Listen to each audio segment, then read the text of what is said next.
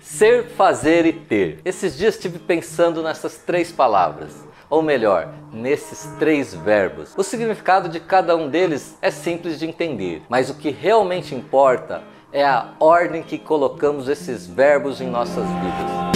Na maioria das vezes, as pessoas pensam primeiro em ter, ter dinheiro, ter um carro, ter uma casa, ter autoridade, ter fama, para só então pensar em fazer. E por último, buscam ser. Elas pensam mais ou menos assim: quero ter dinheiro, para fazer o que os ricos fazem, aí serei rico. Pensar dessa maneira é totalmente incoerente e provavelmente nunca vai levar aos resultados que se almejam. Mas se mudássemos essa ordem para ser rico, fazer o que o rico faz, para ter o que o rico tem, o que eu quero dizer é que preciso ser antes de poder fazer e fazer antes de poder ter. Se quer ter um corpo magro, você precisa ser um magro na sua mente, para depois fazer o que um magro faz, para no final ter o corpo que um magro tem. Então, o ser é o início de tudo e você precisa tomar a decisão de ser bem-sucedido,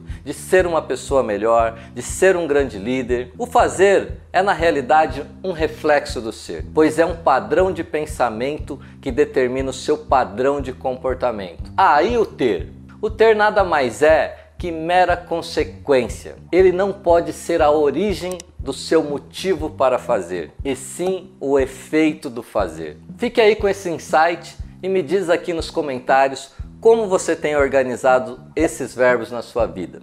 Um grande abraço, um beijo no coração e até a próxima dica.